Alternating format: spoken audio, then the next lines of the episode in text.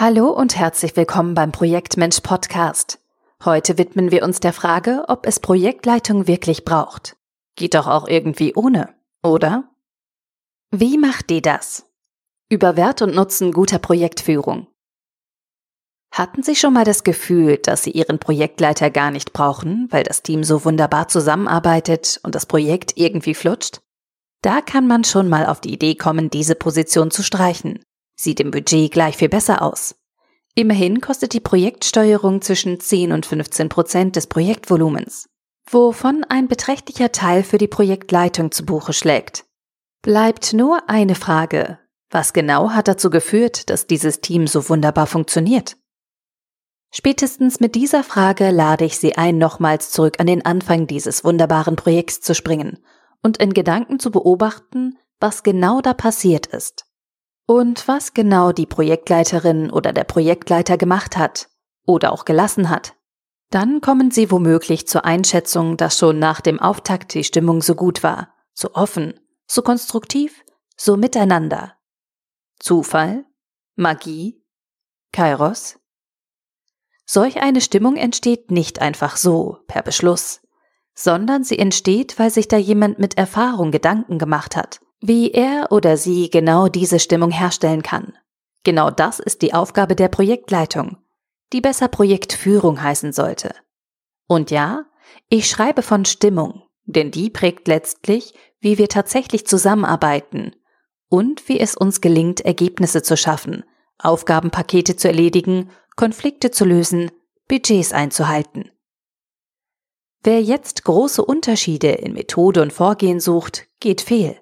Außer er vergleicht Anfänger mit Profi. Es sind die Details in der Arbeit der Projektleitung, die Nuancen, die den Unterschied zwischen Projektleitern und herausragenden Projektleitern machen.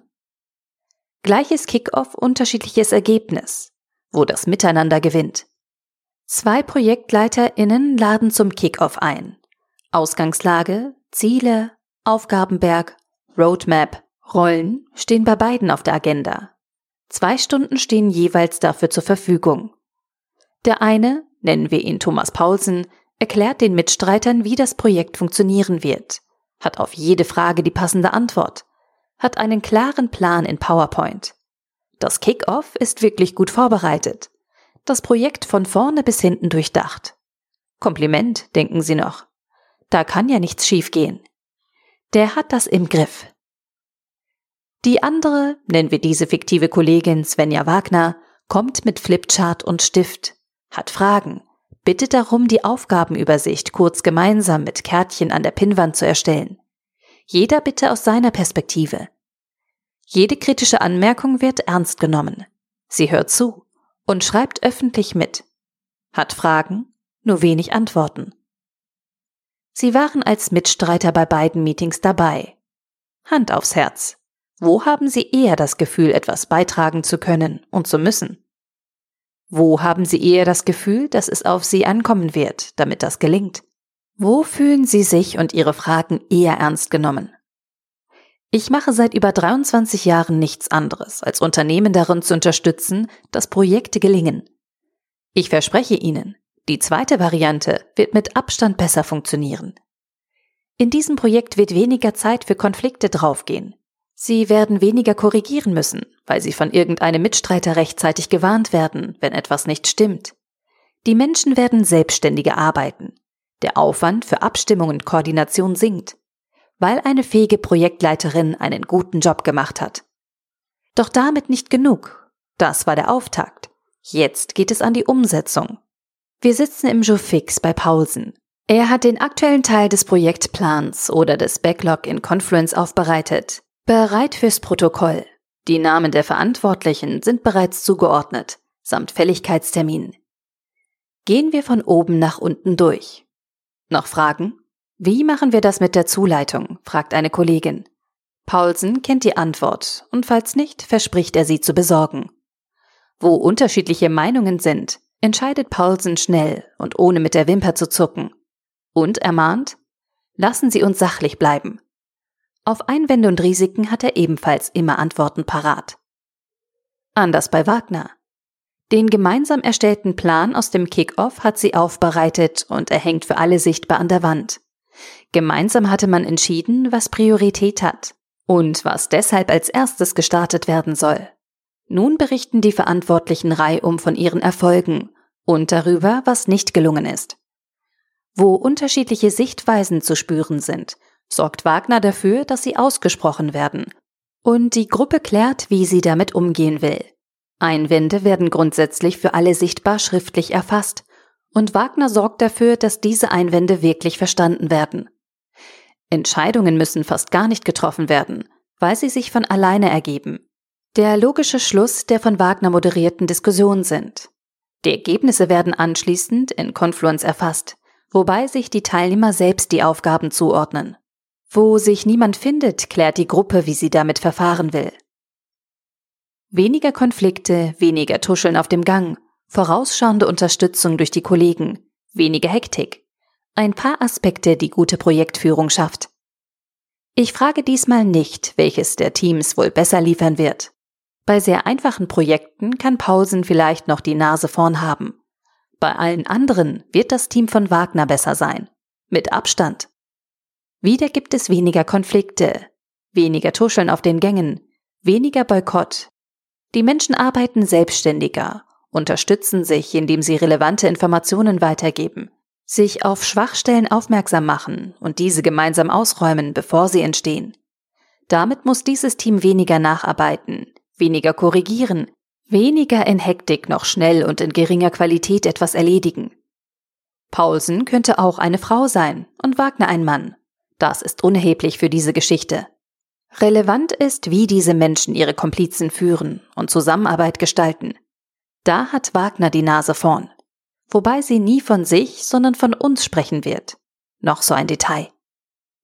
Doch nochmal Hand aufs Herz. Bei welchem der beiden liegt es näher, auf die Leistung Projektmanagement zu verzichten, weil alles doch so gut läuft? Ich fürchte, dass es so ausschauen wird, dass sie Paulsen unbedingt brauchen werden, während bei Wagner doch alles eh glatt läuft. Solange bis Wagner nicht mehr da ist, nicht mehr dafür sorgt, dass zugehört wird, dass Struktur da ist, dass Kontroversen aufgedeckt und geklärt werden. Bei den wirklich guten Projektleiterinnen und Projektleitern läuft es gefühlt irgendwie einfach gut. Das spart allen Beteiligten Zeit und Energie. So recht weiß man gar nicht, warum das gut läuft, weil die Projektführung so unaufdringlich ist.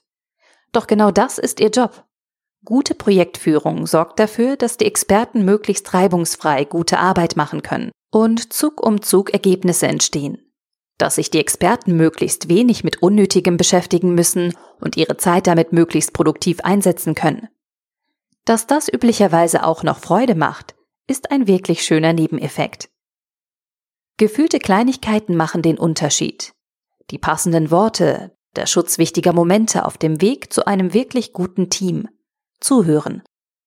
Gute Projektführung erreicht all das durch vermeintliche Kleinigkeiten, etwa indem sie die passenden Worte wählt, konflikt- und gewaltfrei, indem sie gezielt für Momente des Teambuilding sorgt und diese schützt, indem sie Konflikte regelrecht aufspürt, ganz früh in deren Entstehung und so löst, dass die Mitstreiter gar nicht merken, dass da ein Konflikt war. Gute Projektführung sorgt für Struktur auf Basis der Gedanken der Mitstreiter sorgt dafür, dass Probleme gemeinsam gelöst werden. Sie ist dabei ihrer Zeit voraus, denkt darüber nach, was für die Arbeit des Teams relevant werden wird. Daraus leitet sie Angebote an die Gruppe für das weitere Vorgehen, für sinnvolle nächste Schritte ab.